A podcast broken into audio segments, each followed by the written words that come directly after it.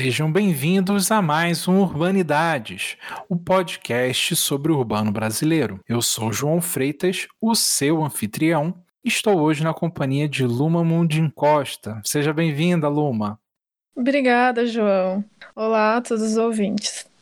Hoje a nossa conversa é com o professor Adrian Gurza Lavalle, professor do Departamento de Ciência Política da Faculdade de Filosofia, Letras e Ciências Humanas da Universidade de São Paulo e também pesquisador associado ao CEM, Centro de Pesquisa, Inovação e Difusão dos Estudos da Metrópole. Estamos aqui para conversar principalmente sobre os conselhos gestores de políticas públicas e mais especificamente sobre a participação da população nos processos democráticos. Adrian, de início, para ajudar a informar a nossa audiência, o que seriam os conselhos e quem participa dos conselhos nas cidades? É, bom dia, João. Bom dia, Luma. Eu agradeço o convite para participar do Urbanidades. Prazer estar aqui com vocês e compartilhar com seus ouvintes os resultados do trabalho de pesquisa que a gente vem desenvolvendo no SEM.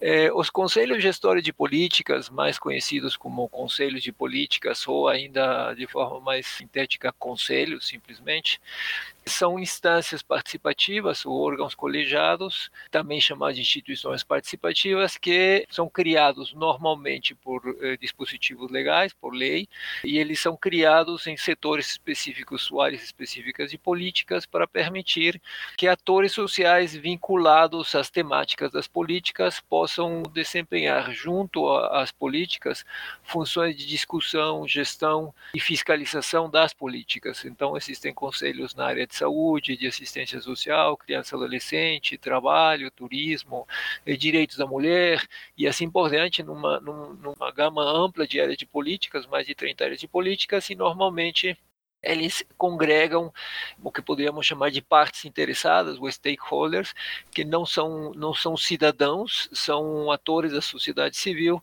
com experiência e trajetória nas áreas específicas das políticas públicas, que lá são incorporados ou, ou aceitos dentro dos conselhos como participação da sociedade civil para contribuir ao aprimoramento das, eh, das políticas. Agora, se você puder nos explicar de que forma os conselhos contribuem para a participação popular na gestão e formação da cidade, eu acho que seria interessante a gente entender como a participação popular pode acontecer de formas que não sejam só pela eleição na construção da cidade. É, ok, Luma, então talvez para o nosso ouvinte seja interessante precisar mais algumas das características dos conselhos. Primeiro, quando nós falamos em participação, normalmente tendemos a pensar participação como participação em primeira pessoa do singular. Então, quando a gente diz participar, é o cidadão que expressa suas preferências e seus interesses, e por isso chamamos de participação uma expressão em primeira pessoa do singular. Sou eu que participa. Então, participação é associada a algum tipo de prática política direta ou não, não mediada, em que a pessoa está ali para falar daquilo que ela pensa em nome dela não há representação ou intermediação política. Quando nós falamos em participação popular, e por isso que eu coloco a questão, normalmente tendemos a pensar que o que existe é conjunto de pessoas de origem social mais baixa ou um conjunto de pessoas amplas da sociedade que se manifestam de forma coletiva e nós chamamos isso de participação popular. O termo popular está associado a povo, nas línguas latinas, povo é diferente de people em inglês, normalmente tem uma carga mais orientada para certos setores sociais, diferentemente de um termo mais neutro como people, que de fato inclui todo mundo. Então, conselhos não são propriamente instâncias de participação popular, se por popular você entender que são atores populares os que estão lá. Então, que tipo de conselheiros existem nos conselhos? É, nos conselhos existem representantes que estão associados às temáticas dos conselhos por trajetórias de militância a esse respeito, por experiência acumulada, por reconhecimento amplo no campo específico da temática da política. Então, pode ser organizações da sociedade civil dedicadas ao cuidado de população de rua, por exemplo organizações da sociedade civil dedicadas ao, à defesa do meio ambiente. E em nenhuma dessas expressões possíveis nós chamaríamos eh, esses representantes de organizações da sociedade civil de propriamente participação popular. No entanto, em alguns conselhos, especialmente em conselhos mais da área de habitação, que tem a ver tudo com o perfil do podcast, existem sim atores que estão vinculados a movimentos populares ou a, ou, ou a organizações populares. Nesse caso, porque a natureza do conselho torna esses atores especialmente pertinentes para contribuir à melhoria da política pública. Esses são atores que são os representantes de público-salvo da política de habitação de interesse social, que ela é amplamente deficitária no Brasil, e por isso esse tipo de atores normalmente tem espaço para se manifestar, participar e contribuir ao aprimoramento de políticas públicas nos conselhos. Então, em termos mais gerais, nós dizemos que a participação no, nos conselhos da sociedade civil, com distribuição de normalmente 50% de representantes da sociedade civil, mas 50% do governo, então, normalmente, nem em todos os casos, mas normalmente a representação é paritária, e eh, no caso especificamente da área das políticas vinculadas à cidade ou ao urbanismo, existem alguns conselhos em que os atores têm esse perfil mais popular. Então, que conselhos existem vinculados à área de urbanismo, por exemplo? É, existem conselhos de desenvolvimento urbano. Não são dos mais pungentes ou dos mais ativos, mas existem. E existem conselhos de habitação, que são mais, mais ativos e têm maior presença territorial, do que os conselhos de desenvolvimento urbano. Em ambos os casos existem atores populares participando. O que que podem fazer nesses conselhos esses atores para aprimorar a política urbana ou para aprimorar outras formas de política? Inclusive uma outras formas de política que obviamente tem impacto forte na forma como as pessoas vivem nos locais que elas vivem, e elas vivem na cidade. Embora a política não seja urbana em si, conselho como de assistência social leva serviços à periferia da cidade. E isso é relevante para que aqueles que vivem em cidades com certa configuração. Mas enfim, o que que o que que os conselheiros ou os conselhos fazem para aprimorar as políticas e especialmente as políticas urbanas? Então, conselhos eles desempenham funções de várias naturezas. Uma das dificuldades de entendermos os conselhos é que eles são variados e que nós não tínhamos diagnósticos muito abrangentes do que, que eles faziam. A pesquisa ajudou a produzir conhecimento, acumular conhecimento a esse respeito, e hoje nós sabemos que conselhos basicamente desempenham cinco tipos de funções regularmente. Isto é, os conselheiros que aí se encontram debatem, deliberam e decidem sobre cinco âmbitos que afetam as políticas públicas.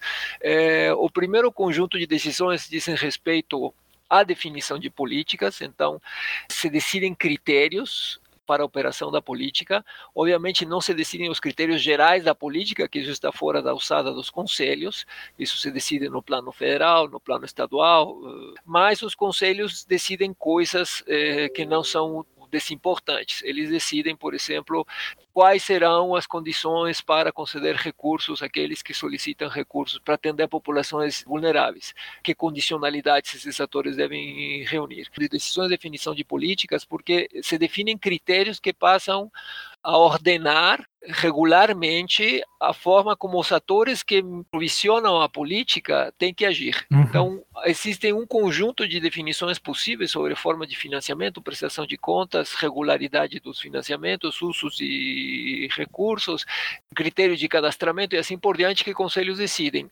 O segundo âmbito de decisão diz respeito à fiscalização.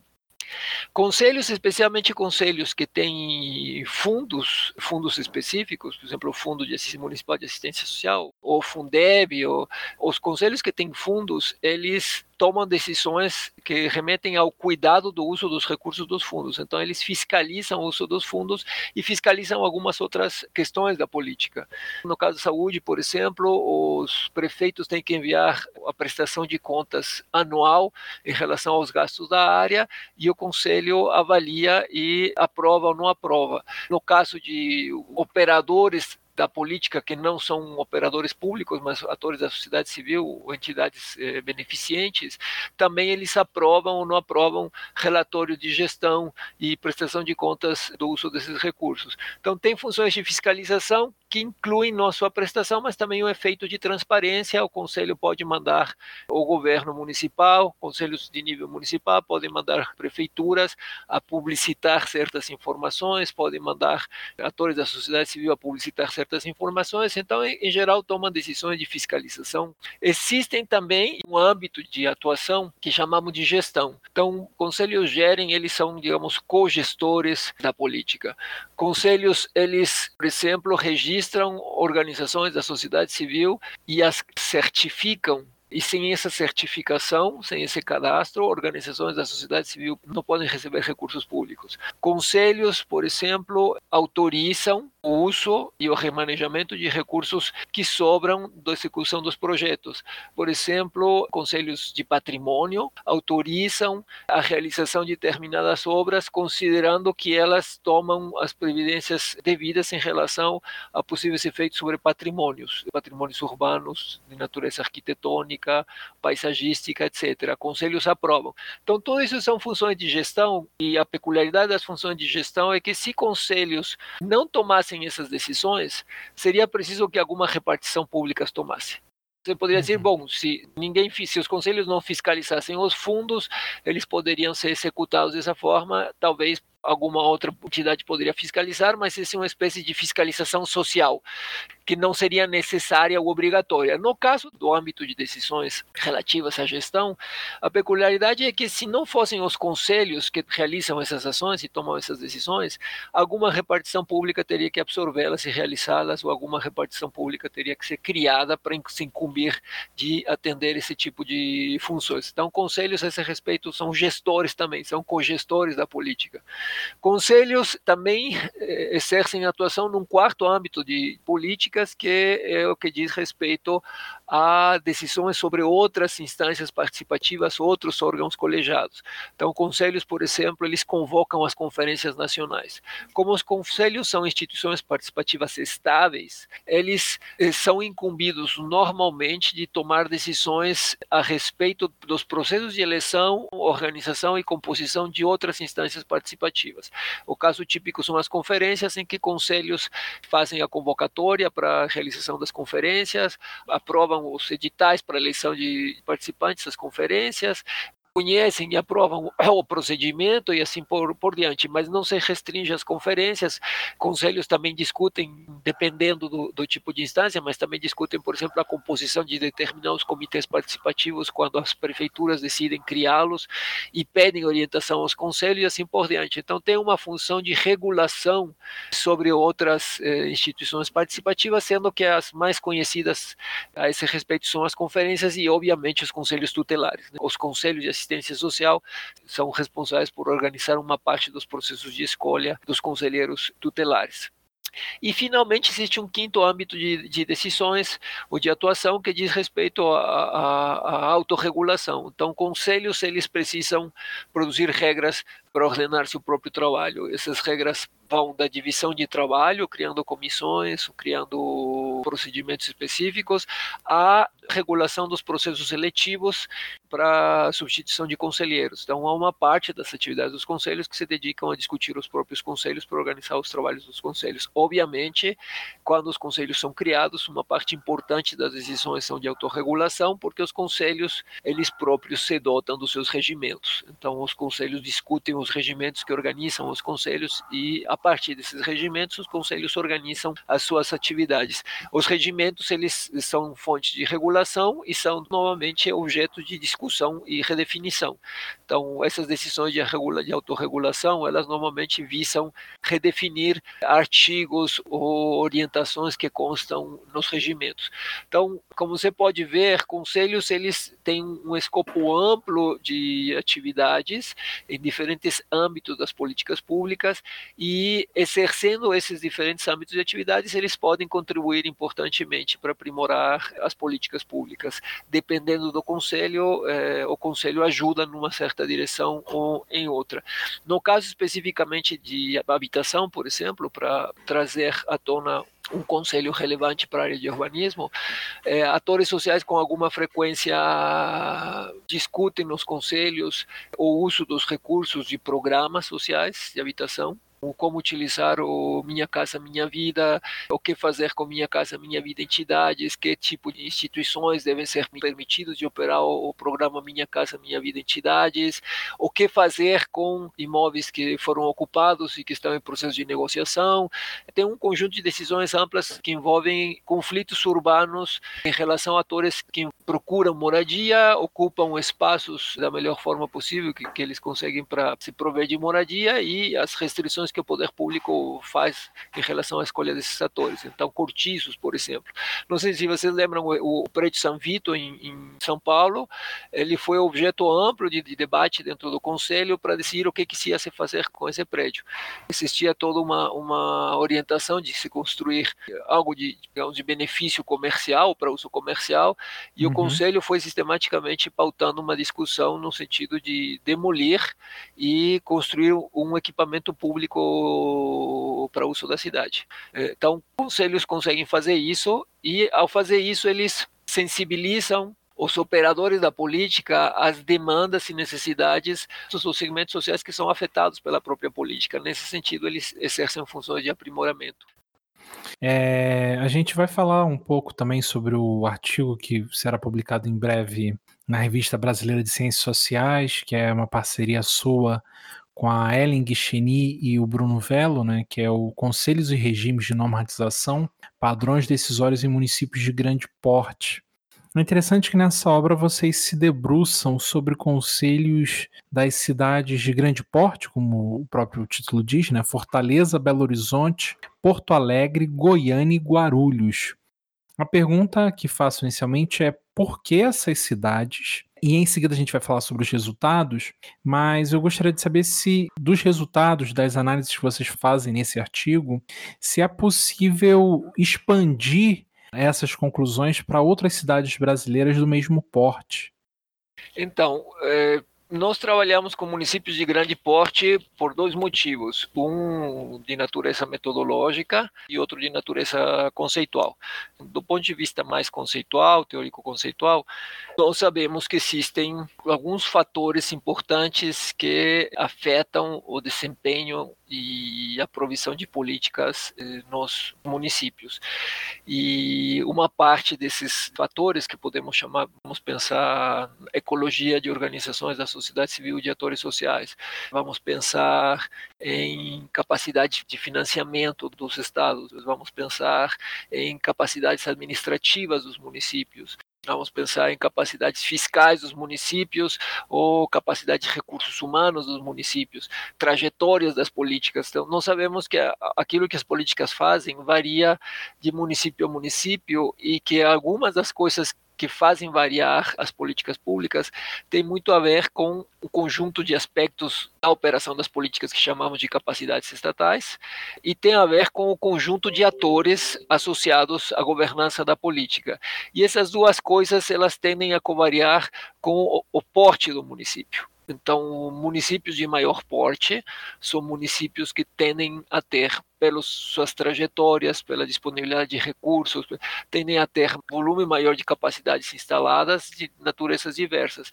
Então, existem vários estudos que mostram que municípios de maior porte tendem a fazer uma provisão mais ampla de serviços vinculados a determinadas políticas, simplesmente porque tem mais condições de fazê-lo. Então, há, há alguma covariação aí que, obviamente, está associado a um problema de desigualdade regional. Uhum. Municípios mais ricos tendem a produzir políticas com melhor desempenho do que municípios mais pobres, porque essa riqueza associada ao porte, digamos, coloca uma envergadura de problemas para os quais precisam soluções mais complexas e simultaneamente coloca recursos à disposição dessa envergadura de problemas.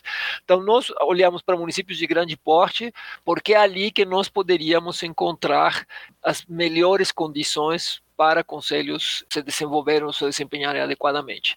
Então, se eu quiser fazer um diagnóstico sobre se conselhos operam ou não operam, mas se eu olhar para um município muito pequeno, eu vou estar escolhendo um município em que as chances dos conselhos fazer diferença são menores.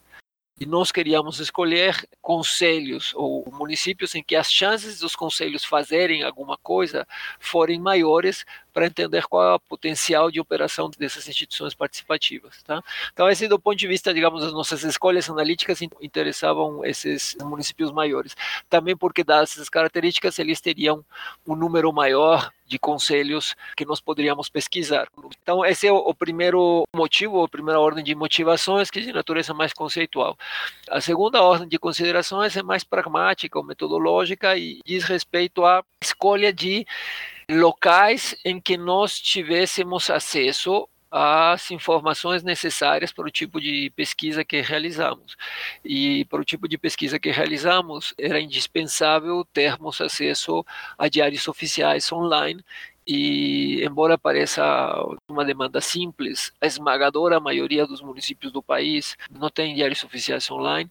Uma parte importante dos municípios do país sequer publica diários oficiais por conta própria, os publicam às vezes associados a, a outros municípios, às vezes publicam parte das suas decisões nos diários estaduais. Então, para tornar possível a pesquisa, nós precisamos municípios que tivessem coleções de diários oficiais ou séries de diários oficiais confiáveis e ao longo de um período de sete anos, que é o que a gente pesquisou. E isso restringiu consideravelmente as nossas escolhas e acabamos com essas cidades, cidades de grande, de grande porte, o que significa que o que nós podemos dizer tem implicações importantes para um número importante de pessoas, porque municípios de grande porte são aqueles que concentram a maior parte da população no Brasil. Mas aquilo que nós podemos dizer não, não é generalizável a municípios de dimensões menores é, provavelmente o panorama aí é de outra natureza. Então, em termos de generalização empírica pelo pós do município, essas são as limitações. No entanto, a gente consegue fazer outro tipo de generalização é, associada aos tipos de conselhos existentes. E exatamente por trabalharmos em cidades com uma diversidade maior de conselhos, nós conseguimos detectar tipos de conselhos existentes e os padrões de atividade associados aos tipos de conselhos, e isso nos permite pensar que em municípios de menor porte, certos tipos de conselhos devem ser mais presentes. Obviamente, isso se trata de uma generalização de natureza mais analítica do que empírica, porque a gente não está trabalhando com, com municípios de pequeno porte. Ah, Adriano, é justamente sobre esses tipos de conselhos que eu gostaria de, de fazer uma pergunta. No artigo, vocês desenvolvem uma tipologia que se divide em três, se eu não me engano, e aí eu gostaria de saber qual a importância de organizar os conselhos dessa forma e quais são as diferenças entre esses tipos. Então, é, tipos eles são conceitos que parecem relativamente triviais, mas eles têm funções analíticas potentes. Então, tipos basicamente a gente utiliza para fazer duas operações. Quando os tipos refletem números ou quando os tipos refletem concentração de casos em determinadas categorias. Então, quando eu analiso populações muito grandes, seja lá qual for o fenômeno examinado, de pessoas, de músicas, de protestos, de twitters ou tweetaços, ou, quando eu examino números muito grandes, eu observo padrões e eu observo que esses padrões se concentram em determinadas categorias. Então, para simplificar a minha análise, eu torno esses padrões tipos e isso me permite simplificar a análise e tornar a análise mais compreensível. Essa é uma função agregativa dos tipos, ela é bem comum.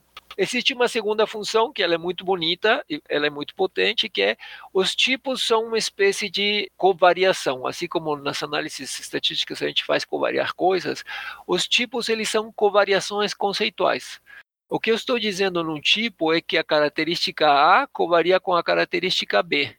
E para não falar de A mais B mais C, eu posso dizer que essas três coisas que variam juntas constituem um tipo. Então, esse tipo é um tipo analítico. É um tipo analítico que é uma forma de trabalhar mentalmente com covariação. E o que nós fazemos é esse tipo de tipologização no nosso trabalho, mostrando que existe uma covariação entre o grau de institucionalização dos conselhos, o quanto existem dispositivos de regulamentação que regram esses conselhos e lhes concedem atribuições específicas, e o grau de difusão territorial dos conselhos, que também são expandidos em função, normalmente, de incentivos federais. Existem mecanismos de indução federal que fazem com que certos conselhos se expandam ou não. Os conselhos que têm presença em mais de 90% dos municípios brasileiros são todos conselhos que contaram com fortes mecanismos de indução federal.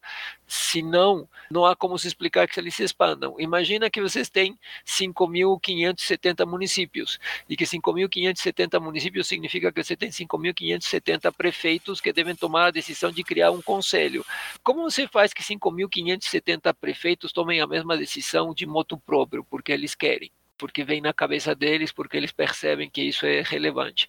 Isso obviamente não acontece. Quando você deixa a escolha, a inteira liberdade dos municípios, prefeitos tomam decisões de ordem distinta e você não produz convergência na política. Basicamente, cada município toma um conjunto de decisões que são diferentes. Quando você tem convergência na política é porque você tem algum fator de indução. Quando 5.570 municípios tomam decisões parecidas, é porque tem alguma coisa fazendo com que eles tomem decisões parecidas. No caso dos conselhos, a coisa que está operando, fazendo com que mais de 90%, no caso de saúde, 98%, 99% tenha decidido criar conselho de saúde, é que você tem indução federal e a indução federal normalmente está associada a mecanismos de transferência de fundos eh, ou de recursos. Então, no caso da saúde, se você quer ter acesso ao fundo setorial e uso o fundo setorial, você tem que criar um conselho incumbido de fiscalizar o fundo, por exemplo. Uhum. No caso da assistência social, o mecanismo é outro. Se você organização da sociedade civil quiser receber recursos para o exercício da política de assistência social, e assistência social ela é em grande medida realizada por terceiros, você precisa estar cadastrado. E o responsável pelo cadastramento é um conselho. Então, na assistência social, se criaram conselhos de um ano para outro na ordem de 3.500 a 4.000 conselhos. Caramba. Em um ano. Então, o que a gente observa é que existe uma covariação entre duas dimensões importantes dos conselhos. Por um lado, o grau de especificação institucional do conselho, isto é, o quanto existem um conjunto de normas setoriais dizendo o conselho deve fazer tal coisa, e o quanto os conselhos foram induzidos a se expandir por induções de ordem federal naquele setor específico. Essas duas coisas permitem produzir uma tipologia. Qual é o valor dessa tipologia? Ela permite reduzir brutalmente a diversidade de conselhos para produzir um panorama claro e compreensível do que são os conselhos. Nós temos no Brasil aproximadamente, considerando os dados da Munique e do IBGE, de 2012 e 2013, 65 mil conselhos. Como você vai caracterizar 65 mil conselhos? Uhum. Se eu dizer para você, existem três tipos de conselhos, e esses 65 mil conselhos eles se comportam aproximadamente conforme prevêem esses três tipos de conselhos, você consegue produzir um mapa muito mais nítido de uma selva frondosa de instâncias participativas superando o nível municipal. Então, essa, é essa é a virtude dessa tipologia, é um achado importante, é um trabalho que a gente vem acumulando faz anos, e nós conseguimos mostrar que, de fato, ela tem capacidade de previsão os três tipos de conselhos eles têm capacidade de prever o que os conselhos farão. Não tem capacidade de prever totalmente, mas ela é uma tipologia que serve de fato para explicar uma boa parte do que os conselhos fazem.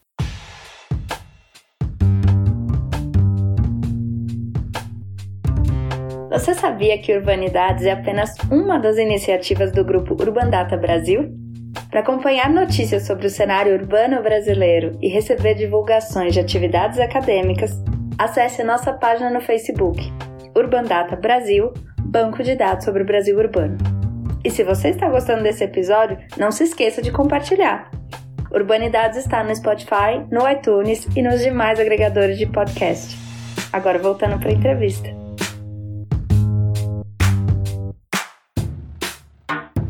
Me chamou a atenção também é que desses 138 conselhos, somente 77 estão ativos e, e entenda-se ativo, segundo vocês, o segundo artigo que será publicado, os conselhos que produziram pelo menos uma decisão entre 2005 e 2011. Evidentemente, você já falou desses mecanismos federais de indução que facilitam a criação de novos conselhos, mas peço também, se possível, que você analise por que, que quase metade desses conselhos estão inativos e quais são as implicações disso. Perfeito. Então, o que nós identificamos é que existem três tipos de conselhos e eu chego na inatividade porque ela está altamente associada a um dos tipos de conselhos. O primeiro tipo de conselhos são conselhos que podemos chamar de conselhos altamente universalizados e ativos. Então, são conselhos tipicamente associados a sistemas de políticas, com uma especificação institucional muito clara que diz para nós o que, que eles devem fazer na política. Então, se você olhar para a regulação setorial, na regulação setorial diz que o conselho deve fazer tal coisa e para ocorrer tal coisa, essa decisão deve passar pelo conselho e para tal repasse federal ocorrer, isso deve ser aprovado aprovado pelo Conselho. Então, o Conselho se torna parte da operação regular da política, porque a regulação setorial confere esse conjunto de funções aos conselhos. Então, temos aí conselhos desse tipo, como saúde, assistência social, criança e adolescente, que são os, os, os três clássicos desse tipo.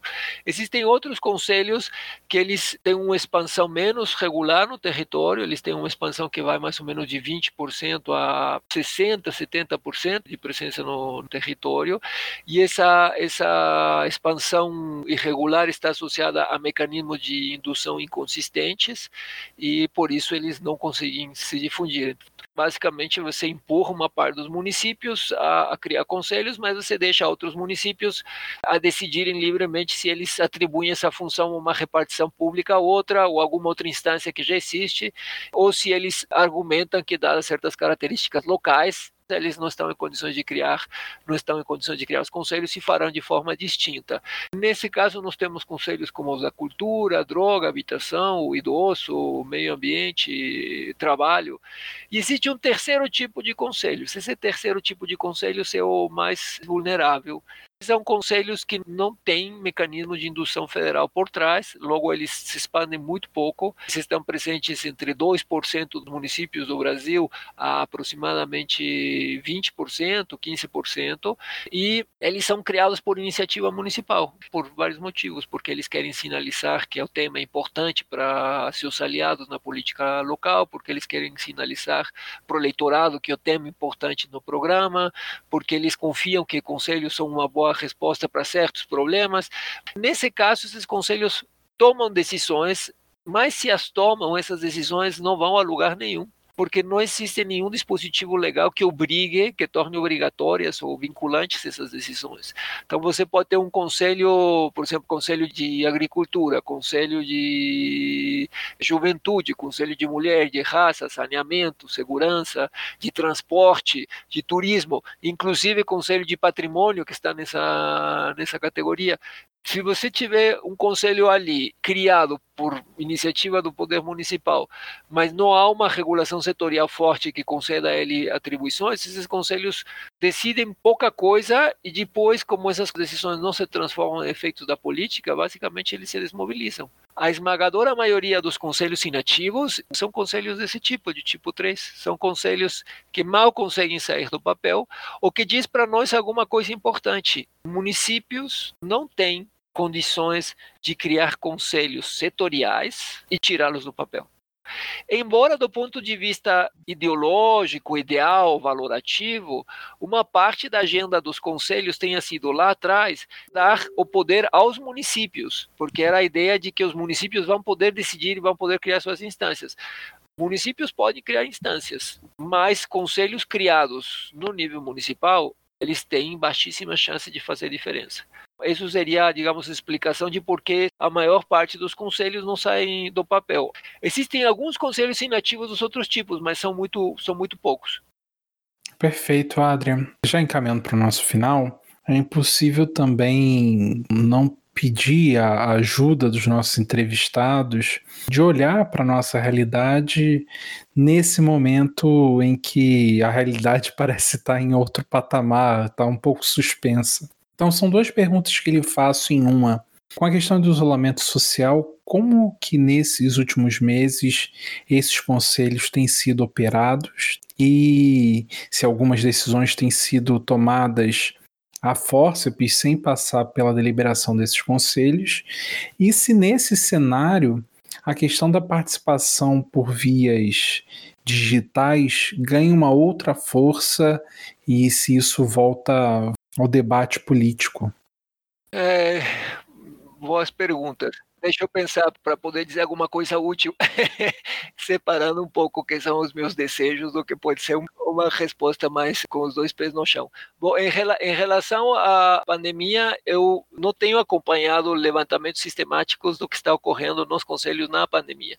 E provavelmente eu diria a maior parte dos conselhos deve ter suspenso suas reuniões, a não ser aqueles que precisam tomar decisões indispensáveis para a política, que provavelmente estão operando de forma remota. Agora, onde há um debate interessante em relação aos conselhos é no Conselho Nacional de Saúde, porque o Conselho Nacional de Saúde, obviamente, está, está no centro da discussão sobre a pandemia. Existe um debate, recentemente, inclusive, houve, houve pronunciamento de um dos conselheiros nacionais, no sentido de antagonizar e questionar as orientações gerais do presidente. Eu imagino que o Conselho continue a produzir orientações gerais para os conselhos de nível estadual e municipal. Mas, em geral, a, a, política, a política pública da pandemia ela tem se servido muito mal da capilaridade social construída com o desenvolvimento das políticas públicas no pós-transição. É uma política que ela parece pensar o país e a pandemia única e exclusivamente a partir das capacidades instaladas na política de saúde. E é um erro o país poderia colocar uma parte dos conselhos a funcionar para lidar com a pandemia. O país poderia colocar, se houvesse uma política nacional de coordenação e não todo um incentivo do governo federal para colocar um secretário, um ministro o mais opaco possível e com o menor grau de visibilidade e notabilidade pública possível. Mas se se fizesse de outra forma, seria possível produzir coordenação. Então, por que não utilizar toda a infraestrutura da da, assistência social, por exemplo, para combater o Covid. A assistência social tem capilaridade não tem tanta capilaridade provavelmente quanto saúde, mas tem capilaridade, tem muito, tem CRAS, tem CREAS. Seria possível que uma parte da política fosse encaminhada pela área de assistência, seria possível que os conselhos desempenhassem certas funções. E tudo isso, obviamente, são oportunidades que o governo federal está perdendo. E a respeito da participação e da internet, há diversas especulações circulando e será preciso esperar um pouco a poeira baixar para ver exatamente o que resta dessa corrida para os meios digitais. O que é claro é que a pandemia é uma espécie de meteorito, é uma variável exógena, um fator vem de fora e atinge a população não só do ponto de vista sanitário, que aí seus efeitos são catastróficos, mas também mudando as condutas. E uma das alterações importantes é que colocou a população, volumes muito importantes da população, a desempenhar atividades através da internet e redes sociais. Pessoas que provavelmente teriam demorado 10 ou 15 anos da sua vida para chegar ao patamar que tiveram que chegar de uso de ferramentas, plataformas, etc., em algumas quantas semanas. Fomos forçados a fazer isso. Então, nós estamos sendo levados, fomos levados a, a nos expor em níveis inesperados ao uso dessas ferramentas, o que provavelmente vai colocar expectativas e possibilidades de uso muito amplo dessa tecnologia para lidar com tomadas de decisões. Por outro lado, eu diria que para uma parte importante da população, essa experiência de ter que subir aos saltos a escada digital ou de uso de ferramentas digitais é uma experiência traumática associada à ansiedade, associada a momentos especialmente demandantes no nível doméstico, com aumento de trabalho. Então, essa experiência é uma experiência acelerada, é muito interessante, mas não uma experiência que, do ponto de vista, digamos, da sua avaliação, vem associada às, às sensações positivas. Ela pode estar associada a um momento em que as pessoas simplesmente viram ampliar a ansiedade e isso pode gerar uma reação em sentido inverso. Isso pode gerar a, a ideia de que é, se alguma vez eu pensei fazer teletrabalho, esqueçam, nunca mais na minha vida eu vou por esse caminho, porque eu já vi que isso é um horror. Na verdade, nós não estamos fazendo um teletrabalho em condições normais, ou não estamos usando plataformas em condições normais. Estamos combinando isso com muitas outras coisas e por essa experiência ela é em parte uma experiência carregada de ansiedade.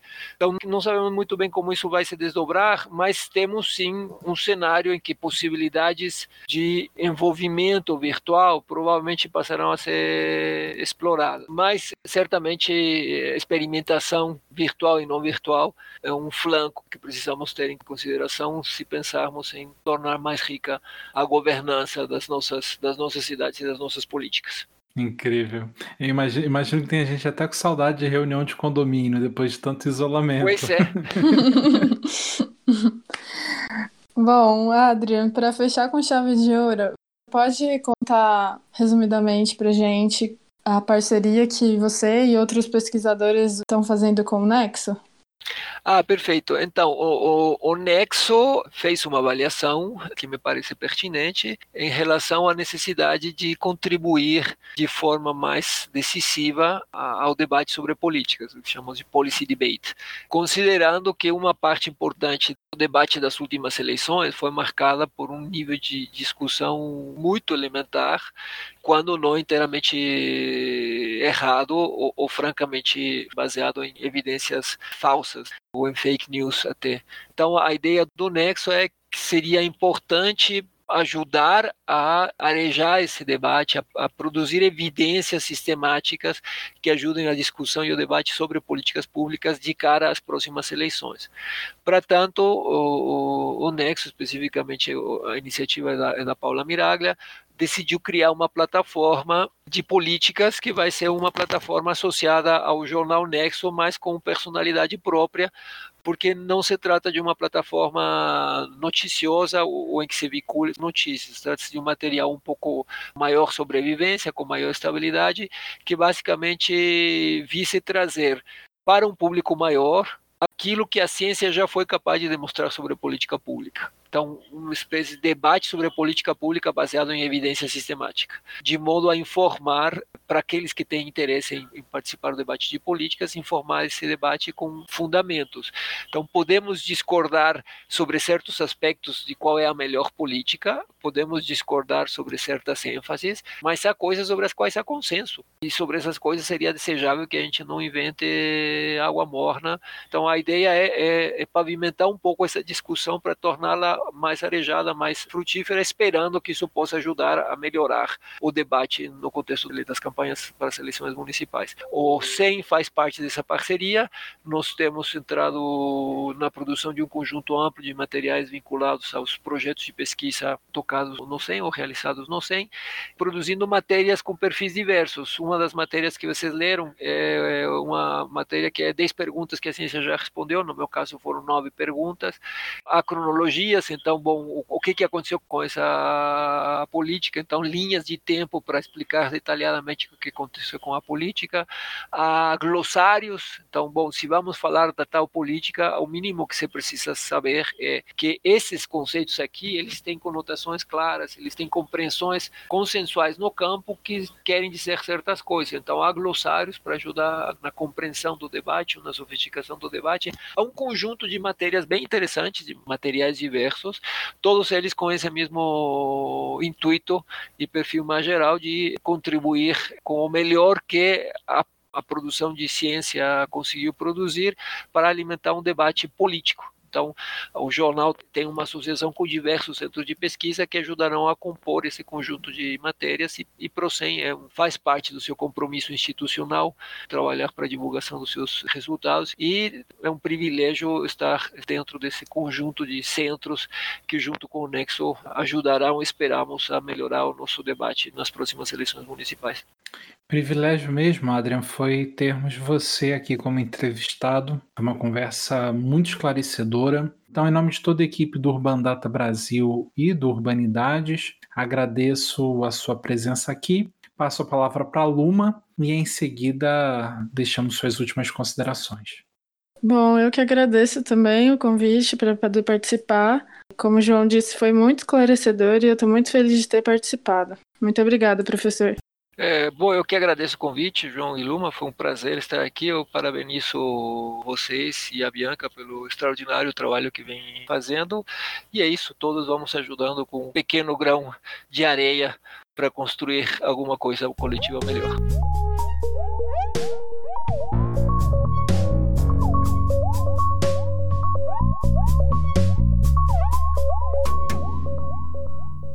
O Urbanidades é produzido pelo Urban Data Brasil, banco de dados bibliográfico sobre o Brasil urbano.